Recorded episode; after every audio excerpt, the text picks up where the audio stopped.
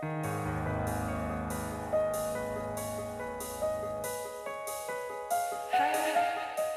nombre es Mauricio Lechuga y te doy la bienvenida a Postmortem, un podcast donde te comparto las creepypastas y leyendas urbanas más famosas y perturbadoras que están en el fondo de Internet. Si estas historias realmente sucedieron o son retorcidos inventos de alguien, tú lo tendrás que decidir. Las historias pueden contener amplias descripciones de violencia y lenguaje explícito. Escucha bajo tu propio riesgo. Y si quieres historias extra, recuerda que está el Patreon, patreon.com diagonal Morten Podcast.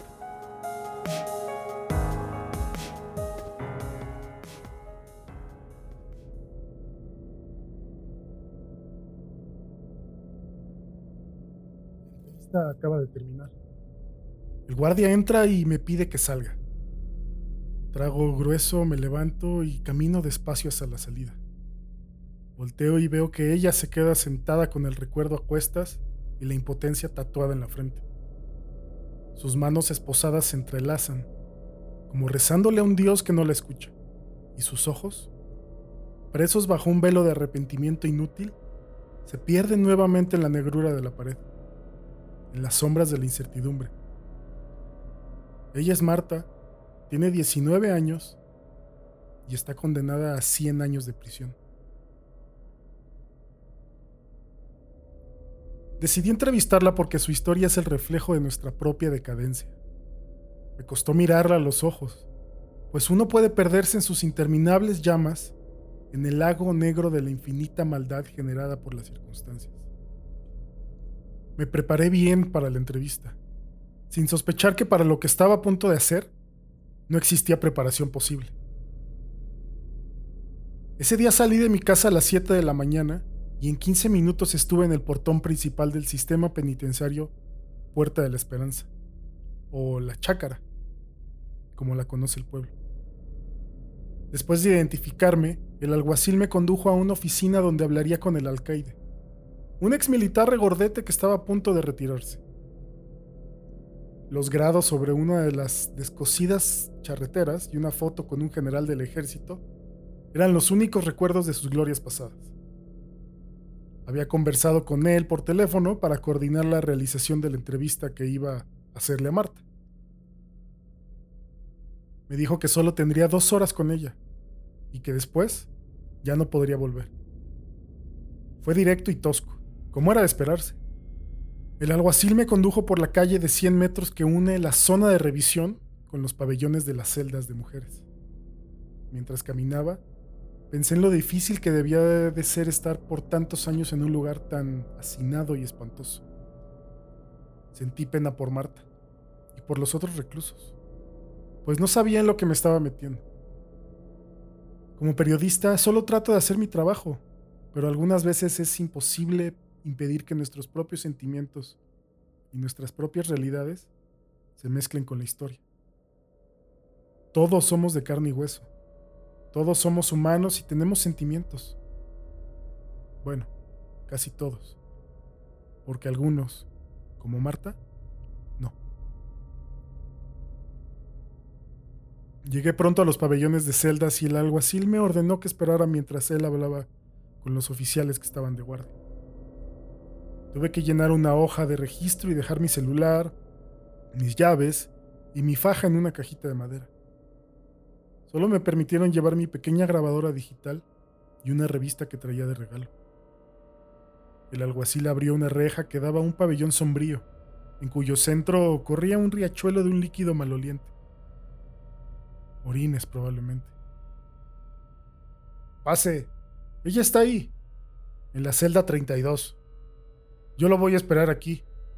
Tiene dos horas, me dijo señalándose el reloj con su dedo índice.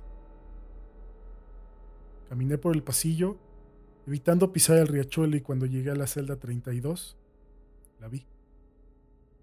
Estaba sentada en la cama, con las manos esposadas, viendo hacia la pared. Frente a ella había una silla, puesta ahí para que yo me pudiera sentar. Del techo pendía en un alambre una bombilla vieja, de esas baratas de 10 watts que no iluminan pues casi nada. Hola Marta, soy Carlos Benavides. del diario La Prensa. Me imagino que te informaron que iba a venir a entrevistarte, le pregunté.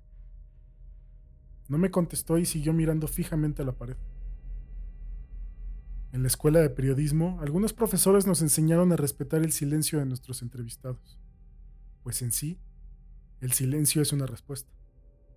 Pero otros, los que se habían formado como reporteros en las calles, donde la vida es dura, nos enseñaron a moldear nuestras preguntas, nuestros tonos y a usar cualquier elemento para lograr nuestro objetivo. No voy a mentir, los periodistas no somos totalmente honestos. Hincamos e hincamos hasta obtener lo que queremos. Me dijo el alcaide que te gusta leer. Te traje una revista como agradecimiento por acceder a realizar la entrevista. Le dije sabiendo que estaba cayendo en lo más bajo del periodismo. Sobornar al entrevistado. Claro, a cambio de sus palabras. Es una TV y novelas y creo que te va a gustar. Continué. Sin embargo, mi propuesta captó su atención. Y eso fue un regocijo para mí, pues los minutos seguían corriendo. Volteó lentamente, me miró de pies a cabeza, enfocándose por un instante en la revista que yo sostenía, e hizo un gesto con su cabeza para que entrara. Me senté en la silla, a unos metros de ella. Saqué mi grabadora del bolsillo y puse la revista en mis piernas. Le pregunté si estaba bien que grabara sus palabras. Marta asintió con la cabeza y al hacerlo su semblante cambió inmediatamente. De aquella cara perdida en la oscuridad, la de alguien común y corriente. Una mujer que perfectamente podía estar sentada en la banca de un parque. Era una mujer bonita, con una cara de ángel y un pelo castaño que le caía sobre los hombros. Llevaba una camisola que sugería la enormidad y perfección de su busto y a pesar de no tener maquillaje, sus labios parecían estar pintados con un lápiz labial natural. Un tanto incómodo ante la imagen de esa mujer tan sensual, tragué un poco de saliva y me hice el pelo para atrás con una de mis manos. El tic del que siempre soy presa cuando estoy nervioso. Presioné el botón rojo de mi grabadora, la sostuve en mi mano y comencé. Muchas gracias por acceder a esta entrevista.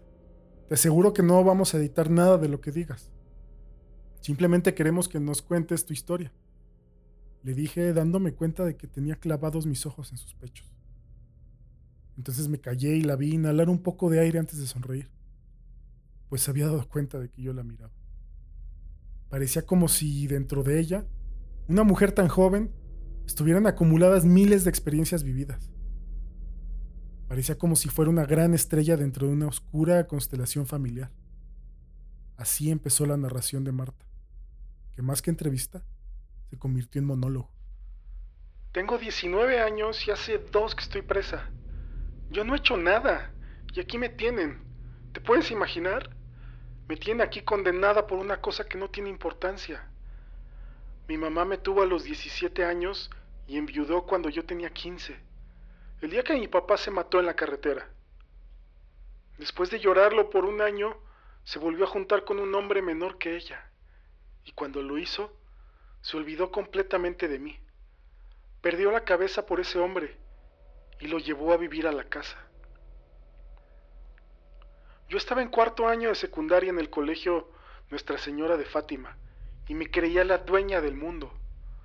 Todos los días, Después de clases me iba a la casa de Mónica, una de mis amigas, y ahí nos tomábamos selfies sensuales para subirlas a Facebook. Ya sabes, lo que hacen las chavas de hoy. Mi amiga me prestaba unos vestidos cortos y yo los modelaba en las fotos. Después nos poníamos a leer revistas de farándula eh, como esa que me trajiste. También nos gustaba chatear con chavos mayores que conocíamos en Facebook. Me la pasaba súper y hacía todo lo posible para volver a la casa solo a dormir. Yo creía que mi amiga tenía la familia perfecta, sin darme cuenta de que eso no existe. Su papá y su mamá se habían casado por la iglesia y por lo civil, y la habían tenido ella cinco años después de casarse. Eran muy católicos, y la llevaban a misa todos los domingos a la capilla del colegio. Yo iba con ellos a veces para no volver a casa. Y como no me gusta rezar, y no me sé las oraciones, solo balbuceaba con mi boca para que las personas pensaran que estaba hablando con Dios, cuando lo único que hacía era burlarme de él. No me gustaba volver a la casa porque tenía que ver el cuadro de mi mamá sentada en la casa con su hombre, viendo una película o las noticias. No se preocupaba si yo cenaba o no, si yo me vestía o no. Con costos me daba para pagar el colegio y comprar algunas cosas que necesitaba para asearme.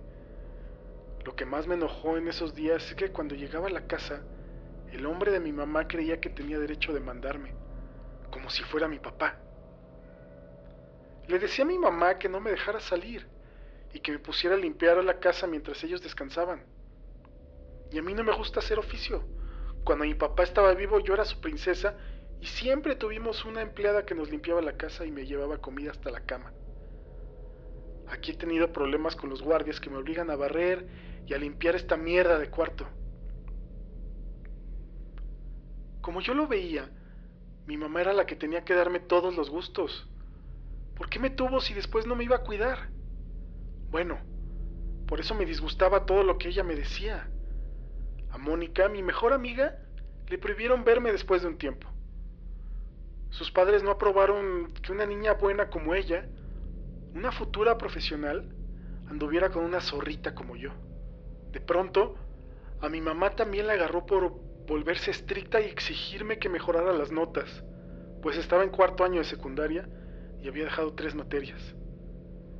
Ya no me dejaba salir y me iba a buscar al colegio. Cuando llegábamos a la casa, el hombre de mi mamá estaba siempre viendo televisión, con una cerveza en la mano y la misma ropa de la mañana. El hombre siempre le decía que nos habíamos tardado demasiado y nos preguntaba dónde habíamos estado. Y eso era para mi mamá como un afrodisíaco. Si vieras cómo se ponía de loquita cuando lo veía y cuando él le hablaba feo. Se volvió a olvidar de mí y se iba rápido a la cocina a prepararle la cena y traerle otra cerveza. No me mires con esa cara. Yo sé lo que estás pensando, que mi mamá era una pendeja. Pues sí, era una pendeja y se lo merecía por haberse olvidado tan rápido de mi papá y por ser tan negligente conmigo. A mí me valía lo que me decía, y siempre que podía me escapaba. Metía debajo de las cobijas una almohada para que pensaran que era yo, y trababa la puerta con un calzón para poder entrar más tarde. Eso lo hacía casi todos los viernes. Me iba a Cigar Zone con unos chavos mayores y me lo pasaba increíble ya sabes, bailando reggaetón, perreando y subiendo selfies locas a Facebook cuando ya estaba bien borracha. Y cuando volví a la casa, ni la pendeja de mi mamá ni el hombre ese se daban cuenta. Malditos mierdas. Se las hacía todos los fines de semana. Y ellos de pendejos pensando que yo estaba dormida. ¿Y tú, pedazo de mierda, por qué me ves así? ¿Te gusto acaso? ¿O me estás juzgando? Interrumpí a Marta para pedirle que se calmara, porque vi que se estaba alterando demasiado. Me miró con unos ojos profundos y respiró con dificultad hasta que al fin se calmó. Le dije que yo no la juzgaba, pero que tampoco quería que le fuera a dar algún colapso nervioso. Volví a darme cuenta de que le estaba viendo los pechos y traté de pensar en cosas horribles para calmarme. Y entonces ella continuó con su historia. Ok, pues, ya me calmé.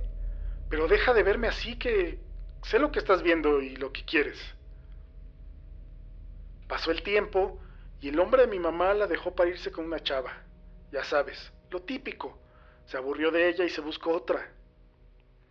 Todos los hombres son unos malditos. Tú tampoco debes ser una monedita de oro. Pero bueno, mi mamá y yo quedamos solas en la casa. Yo lo consideraba una victoria, pues me había librado de ese maldito hijo de puta. Pero mi mamá lo sufrió como la peor de sus derrotas. Se la pasaba llorando todo el día por ese hombre, como si le hubieran arrancado la mitad del corazón. Pero la tristeza se le acabó después de dos meses y entonces, ¡bam! Se dio cuenta de que tenía una hija. Cuando ese hombre se fue, mi mamá enfocó su atención en mí pero creo que exageró un poco, porque ya no me dejaba salir a ningún lado y corría a todos los chavos que llegaban a la casa a buscarme. Fue entonces que, de verdad, la empecé a usar como trapo viejo.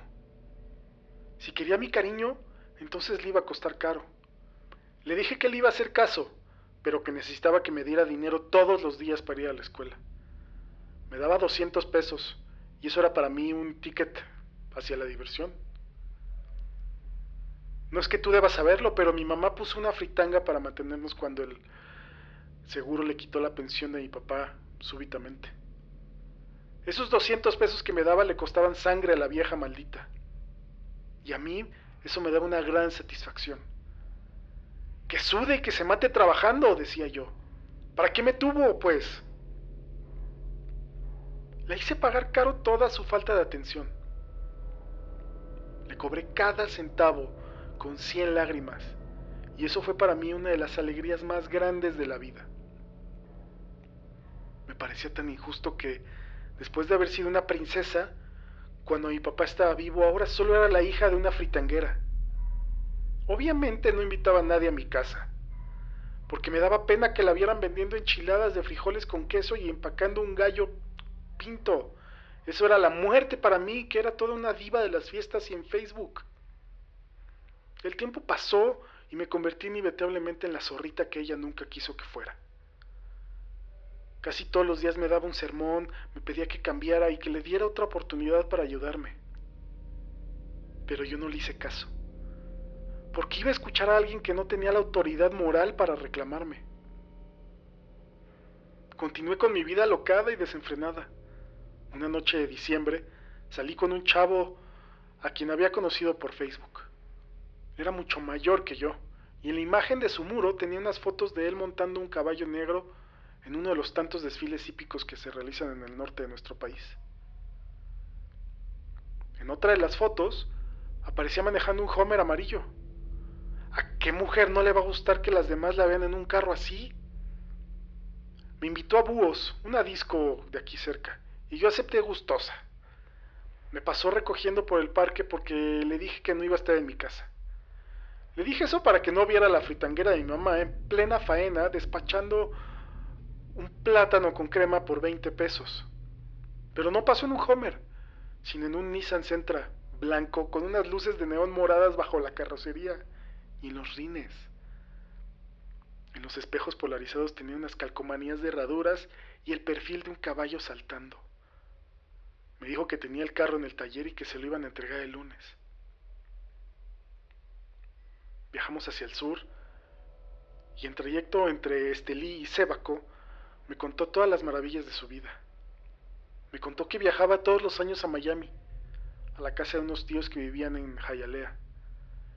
Me dijo que me iba a llevar a Miami para que conociera las cosas más salvajes que jamás habría visto. Me habló también de sus caballos y de sus carros. Yo estaba fascinada, como loquita, y para entrar en onda le conté que yo vivía en un residencial y que mi mamá era una empresaria de Estelí. Ah, esas mentiras eran tan sabrosas que parecían verdades. El chavo estaba guapo, tenía unos brazos musculosos y una mirada muy bonita. A pesar de apenas haberlo conocido, me sentía muy cómoda con él. Era justamente lo que necesitaba. Algo así como una inyección de riqueza para la infección de miseria que yo tenía en ese momento. Noté que cerca del freno de mano, en unos espacios cilíndricos para poner vasos o refrescos, estaban una lata de cerveza y una botella de Smirnoff. ¿Quieres? me preguntó. Claro, le dije, queriendo entrar en onda. Estaba riquísimo el Smirnoff y al terminarlo me dejó un sabor de frutas en la boca. Entre sorbo y sorbo, entre plática y plática, entre risitas, llegamos a Sébaco y tomamos el camino hacia Matagalpa. No había sentido el camino, pues la plática me había fascinado. Mira, Búhos es salvaje. Ponen una música poderosa y sirven unos tragos brutales. Conmigo nunca te va a faltar nada, pequeña. ¿Estás lista para volar? A mí se me pelaban los ojos con cada palabra suya, porque estaba bien guapo. Tenía ojos claros y una barbilla afilada. Andaba con un candado rasurado perfecto. Sus cejas eran grandes y su camisa dejaba ver unos grandes brazos musculosos. Continuamos el viaje y cuando estábamos a la mitad de una curva, empecé a marearme un poco y se me nubló la vista. Me dieron ganas de vomitar, pero a pesar de intentarlo, solo sentí un líquido agrio en la garganta. No me siento bien, le dije, ah, casi sin fuerzas. Me voy a parar para que tomes un poco de aire, me respondió. No sé dónde se metió, pero todo estaba oscuro en el lugar en el que se detuvo. Apagó las luces, el motor y se bajó del carro, dejándome dentro de él. Lo vi por la ventana mientras se paraba frente al vehículo. Estaba hablando por celular y al hacerlo se reía mucho, cosa que pude notar pues la luz del aparato le iluminaba el rostro. Yo empecé a respirar rápidamente y muy pronto perdí el conocimiento. Unas voces me despertaron y pude ver que me estaban arrastrando de las piernas, mientras que yo, haciendo un gran esfuerzo, intentaba mantenerme consciente en tanto las piedras que estaban en el suelo me golpeaban la cabeza y la maleza me arañaba las manos. Unas manos fuertes me jalaban de los tobillos y en mi inconsciencia parcial pude ver a varios hombres caminando junto a mí. Se estaban riendo y platicaban muy amenamente, como si estuvieran en un día de campo. Estaba tan oscuro que no pude ver sus caras, sino únicamente el brillo rojo de los cigarros que fumaban y el ocasional destello de sus grandes hebillas. Está bonita la chava, Gavilán. ¿Dónde la encontraste? le preguntaron. Ah, en el Face, les respondió una voz, y yo la identifiqué inmediatamente, pues era la del hombre con el que yo había salido. Cayó solita la babosa y hasta se creyó lo del Homer. Yo no tenía fuerzas ni para llorar ante lo que escuchaba. Desconocía totalmente a dónde me llevaban, pero sabía exactamente lo que me iban a hacer. Mi vagina me ardía y me dolía la parte interna de los muslos. El que me llevaba de los tobillos apuró el paso y en poco tiempo llegamos a un claro que estaba rodeado de chatarra.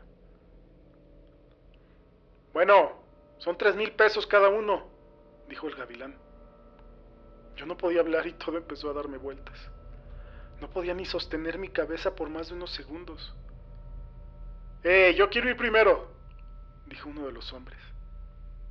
Vi cómo le entregaba el dinero. Pero ya no es virgen, ¿ok? dijo el gavilán. Ya me encargué de eso yo. Así que tienen que conformarse con lo que hay. Ah, maldito gavilán. Pero bueno, de todas formas está bien buena la chava. El gavilán metió sus manos poderosas en mis axilas y me levantó hasta ponerme encima de la tapa del motor de un carro destartalado que estaba ahí. Dale, pataperro, tienes 20 minutos. No le pegues mucho, que no queremos un problema, le advirtió. Ya estuvo, dijo el gavilán. Si quieres más, son otros tres mil cuando te vuelva el turno. Dale pues, pelón, le dijo a otro de los hombres. ¡Te toca! El pelón le entregó el dinero y se tomó el tiempo para contar billete por billete mientras yo quería morirme encima del carro, apenas con aliento para mantenerme despierta. Y así le tocó el turno al pelón, al mechas, a Braulio y al Lupe. Todos me pegaron y todos saciaron su apetito voraz conmigo. Ese día, el gavilán recogió 18 mil pesos, 15 mil en turnos simples y 3 mil en el turno extra que quiso el pataperro. Bueno, chavos, aquí terminamos, les dijo. Con mi cuerpo destrozado, con múltiples olores y líquidos sobre mí, mis pechos mordidos y la entrepierna desgarrada, quedé a la merced de la naturaleza en aquel paraje sombrío. Me dejaron ahí, desamparada, más muerta que viva, sin el menor remordimiento. Llegó la mañana y sentí que los rayos del sol eran como sal cayendo sobre mis heridas abiertas. Traté de incorporarme, pero no podía. Cerca del mediodía, cuando estaba toda quemada por el sol y con cada herida emitiendo pulsaciones, oí voces. Me asusté porque creí que mis captores habían vuelto. Pero no eran ellos. Eran uno de esos que andan en misiones del cuerpo de paz. Iban hacia una de las comunidades a ayudarles a las familias a construir unas letrinas. Ellos fueron los que me ayudaron. Llamaron una ambulancia y ayudaron a los paramédicos a cargarme hasta el camino. Hasta entonces pude llamar a mi mamá, quien vino desde Estelí. Cuando entró al pabellón del hospital, aún con el delantal con el que despachaba las fritangas, imagino que solo vi una memoria de lo que había sido su hija hasta la noche anterior. Me sobó la frente con su mano y me dijo que no me preocupara. Yo no quería hablar de nada, pues solo tenía un pensamiento en la cabeza. Encontrar al gavilán. Pero el gavilán desapareció del mapa. Y también lo hicieron los demás. Después de poner la denuncia en la policía, trataron de buscarlo con mi descripción de él y la del vehículo, pero no la pudieron encontrar. Al parecer era de una familia adinerada y se largó a Estados Unidos para no tener problemas. Me daba rabia ver que la justicia era inalcanzable para los pobres. Y eso me mataba. Pensaba en todo el daño que me habían hecho, en el placer que habían sentido al hacerlo y en la libertad de la que gozaban. No pagaron por nada de lo que hicieron. Interrumpí nuevamente a Marta. La historia me estaba partiendo el corazón, pero yo trataba de verme lo más sereno posible. Le pregunté si quería descansar cinco minutos y me dijo que no que si dejaba de hablar ya no volvería a abrir la boca y que me tendría que ir. Cuando me dijo esto, lo hizo mientras respiraba rápidamente. Pude ver que sus ojos se habían perdido y su mirada estaba ahora cautiva por sus imborrables recuerdos. Por eso la dejé continuar, recordando una de las mejores lecciones de periodismo que me había dado mi maestro. Hay que saber escuchar al entrevistado. Por mucho que una quiera hacer preguntas, por mucho que uno desee indagar sobre un tema específico, no hablen ni escuchen. No hay peor pregunta que la que no se hace, pero tampoco hay peor respuesta que la que no se escucha, nos decía. Así es que una hora después de haber empezado, Marta continuó con su historia. Y para ello, lo juro, contó con toda mi atención. Dos semanas después de lo que me pasó, pude volver al colegio. Cuando llegué, noté que las monjas me miraban de forma extraña y susurraban entre ellas. Cuando llegué a mi sección, la maestra me pidió que me sentara atrás. Mónica, mi amiga, no se quiso sentar a mi lado. Ese día sentí en carne propia lo que es ser una extraña entre personas conocidas. Cuando tocaron el timbre para salir, tomé mis cosas y sin despedirme de nadie, salí rápido del aula. Sor Paciencia la monja que me caía peor, pues siempre andaba buscando cómo joder, me detuvo en el pasillo. Espere un momento.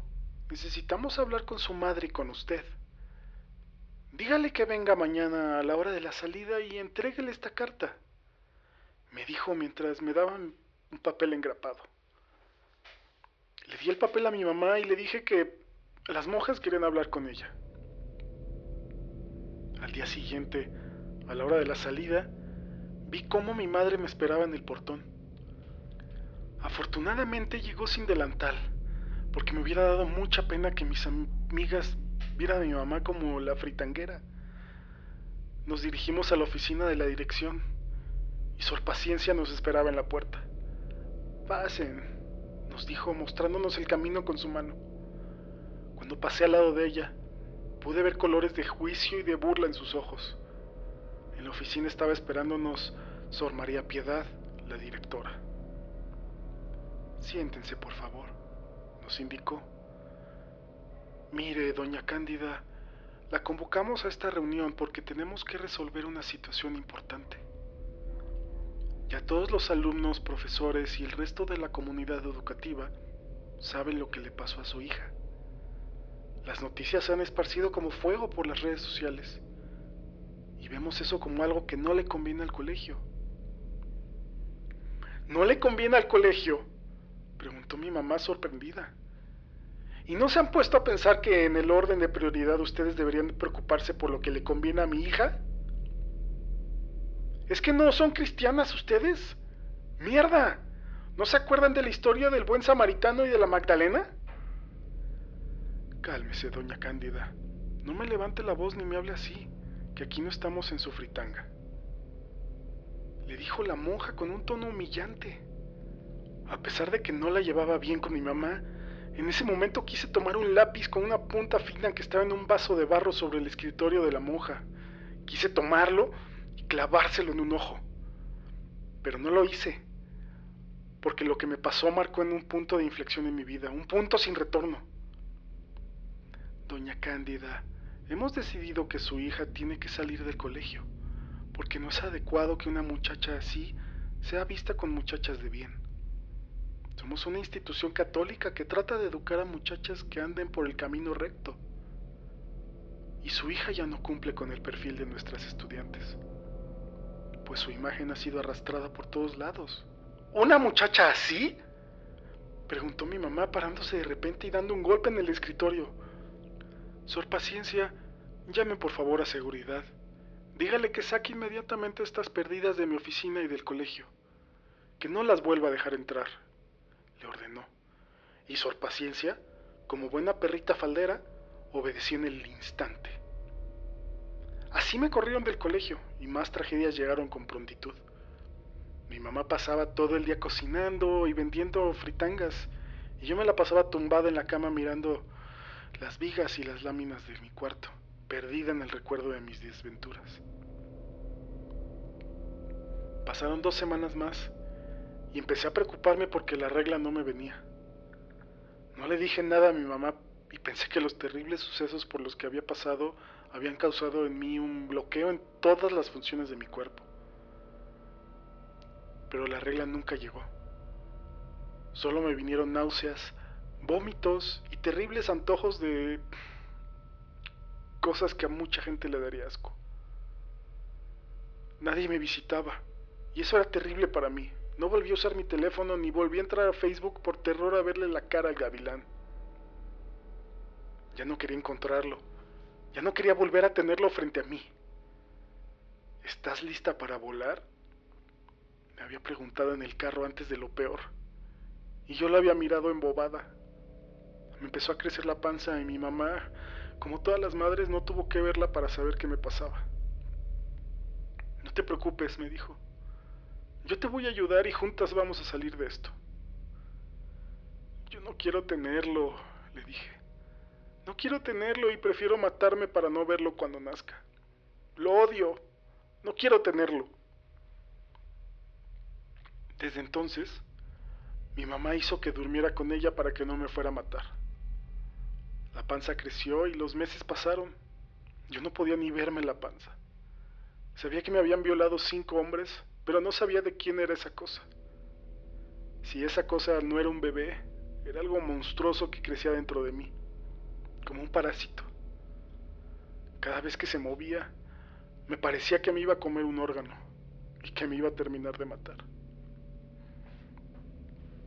El día de la cesárea, mi mamá me acompañó al hospital y estuvo conmigo durante toda la labor, sosteniéndome la mano. Esa cosa nació a las 12 en punto. Cuando me lo sacaron, sentí un gran alivio dentro de mí. La enfermera la envolvió en una sábana cuadriculada y me lo mostró para que le tomara en mis brazos. ¡No lo quiero! ¡No lo quiero! ¡Quítalo de aquí, vieja maldita! le grité. Entonces la enfermera se lo dio a mi mamá y a mí me dieron un sedante para que me pudiera dormir, pues estaba fuera de control. Al día siguiente me dieron de alta y Mientras viajábamos en el asiento trasero del carro, yo solo miraba por la ventana. Mi mamá llevaba al niño. Sí, era un varón. Lo llevaba envuelto en sábanas y en una de sus manos llevaba los documentos que le entregaron en el hospital. Yo no quería verlo, no quería ni tocarlo. Me daba asco y rabia pensar que eso había salido de mí. Mi mamá quería dármelo para que le diera de comer, pero me fue imposible. Yo no permitía que me lo acercaran. Mi mamá tuvo que comprarle un sustituto de leche materna para darle los primeros días y que pues no se muriera de hambre. Apenas pude incorporarme, sentí un cambio en mi ser. Empecé a salir como lo hacía antes. Me iba a la cigar a bailar y dejaba que mi mamá le diera de comer a esa cosa fea. Conocí a otros chavos y traté de borrar mi memoria perdiéndome en el ocio y en la diversión. Le robaba dinero a mi mamá y salía todos los días. Salía a cualquier lado, donde fuera. Solo quería salir y olvidarme de todo. Cuando llegaba a casa, de madrugada, esa cosa siempre estaba llorando. Un día mi mamá no aguantó más y me lo llevó al cuarto. Tienes que darle de comer, me dijo. Se va a enfermar el niño. A mí me habían violado cinco hombres y hasta entonces no sabía quién era el papá de esa cosa. Esa noche fue la primera vez que lo tomé en mis brazos y que lo vi en la cara. Y ya no tuve que seguir haciéndome la pregunta. Tenía unos grandes ojos claros y una barbilla afilada. Era todo un gavilán. Cuando lo vi, lo tiré en la cama bruscamente. Cayó, rebotó y se golpeó la cabeza en la pared. Empezó a llorar y su llanto fue para mí como que me metieran un punzón en los oídos. ¡Cállate, cállate! ¡Te odio! ¡No te quiero! ¡Te odio! Le grité y esa cosa no paraba de llorar. Mi mamá lo agarró rápidamente. Sacó una pomada de su bolsa y le puso un poco en la cabeza. Se volteó y me dijo, tarde o temprano tendrás que quererlo. Es tuyo y no lo puedes desamparar. Váyase a la mierda usted con esa cosa, le respondí. No me voy aquí te lo voy a dejar. Yo tengo que trabajar para mantenernos y así no puedo. Me tienes que ayudar, me dijo. Me dejó esa cosa en la cama y salió rápidamente del cuarto. Me le quedé viendo y sin hacerle caso busqué una ropa para cambiarme y salir. Se puso a llorar porque seguro tenía hambre, pero yo, sin importarme, me seguía listando. La forma en que lloraba me descontrolaba. Cállate, cállate, cállate ya. Monstruo de mierda. Te odio. Le gritaba mientras casi se ahogaba en su llanto. Ese día salí y lo dejé llorando en el cuarto. Cuando volví, en la tarde encontré a mi mamá cargándolo. La cama estaba llena de mierda y de babas por todos lados. Tienes que cuidarlo, es tu hijo, me dijo nuevamente. Quitó las sábanas sucias y me dio unas nuevas para que yo las pusiera. Me dio también unas almohadas. Pónselas a unos lados para que no se caiga, me indicó. No lo voy a cuidar, le dije. Lo odio, no lo quiero. Yo quiero salir y divertirme. No me importa que tengas que salir, aquí te lo dejo, tienes que cuidarlo, me volvió a decir. Pero todos los chavos de mi edad están en una fiesta a la que quiero ir. Le contesté. Sí, hija, pero tienes una responsabilidad. No me importó nada de lo que me dijo y volví a dejar al niño solo. Salí y no regresé hasta bien entrada la madrugada. Otra vez estaba mi mamá en mi cuarto con esa cosa en sus brazos. Aquí te lo dejo y te lo voy a cambiar y a volver a dejar aquí hasta que recapacites, me indicó. Llévatelo, llévatelo de aquí que no lo quiero ver, le dije. Pero ella no me escuchó. Lo recostó sobre la cama, al otro lado de las almohadas que lo protegían. Me quité la ropa muy enojada me senté en una silla que tenía y decidí no acostarme en la cama con esa cosa. Pero esa cosa no paraba de verme y de sonreír. ¿Qué me ves, pedazo de mierda? Le pregunté como si en verdad esa cosa fuera a contestarme.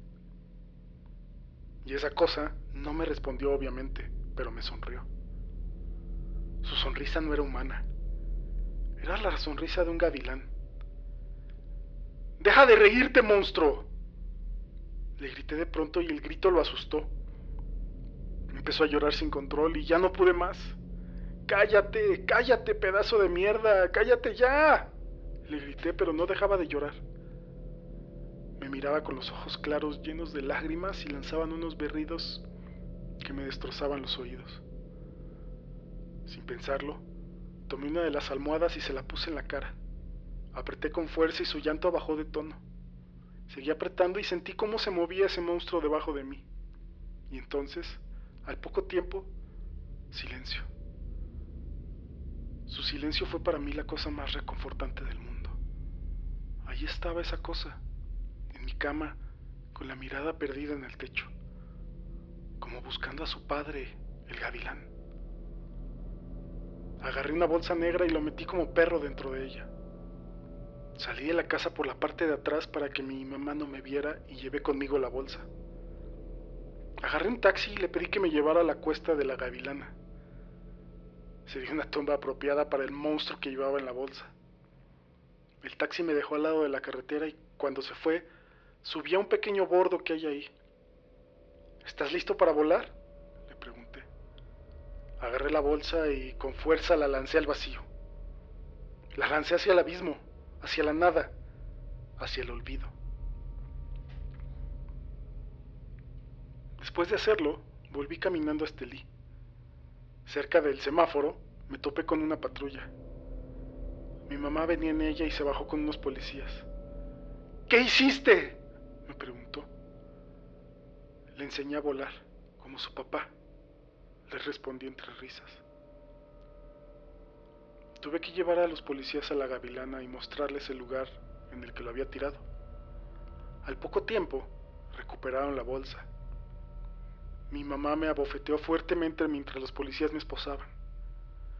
El juicio duró poco y por supuesto me condenaron a pena máxima. La jueza decía que nunca había visto a alguien tan sin alma como yo. Pero eso a mí no me importó. Y era libre, a mi modo, pero libre.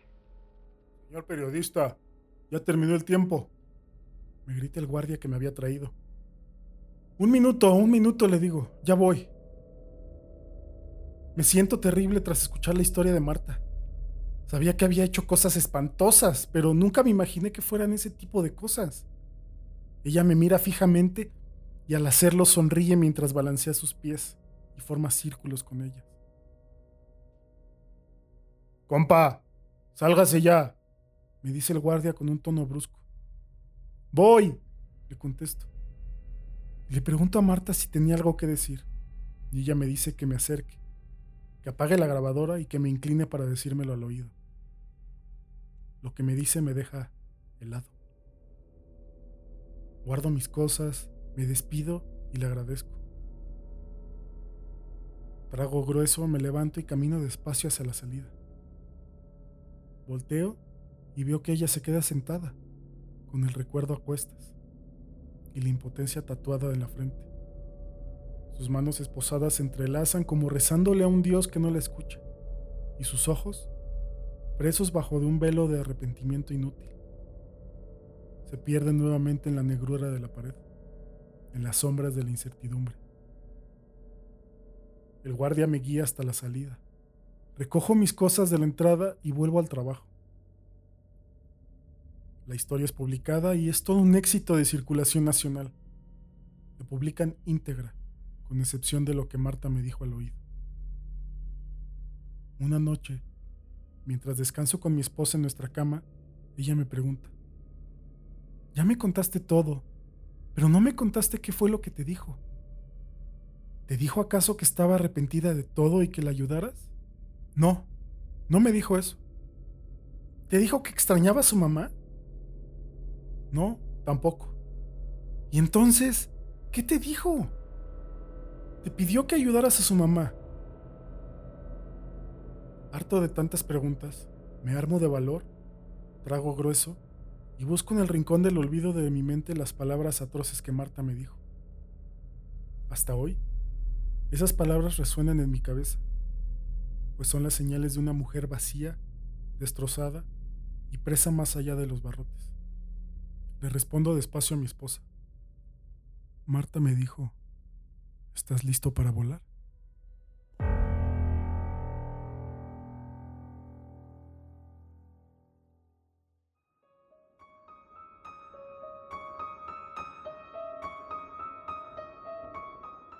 Muchísimas gracias por escuchar este episodio.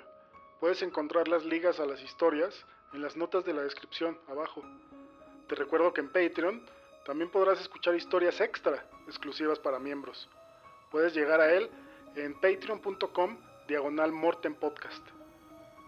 Déjame una reseña en tu aplicación favorita y compártelo con amigos y familiares, con todos aquellos a los que les guste el suspenso, el miedo, las creepypastas. De nuevo, muchas gracias y nos escuchamos la próxima semana con un nuevo episodio de Postmortem.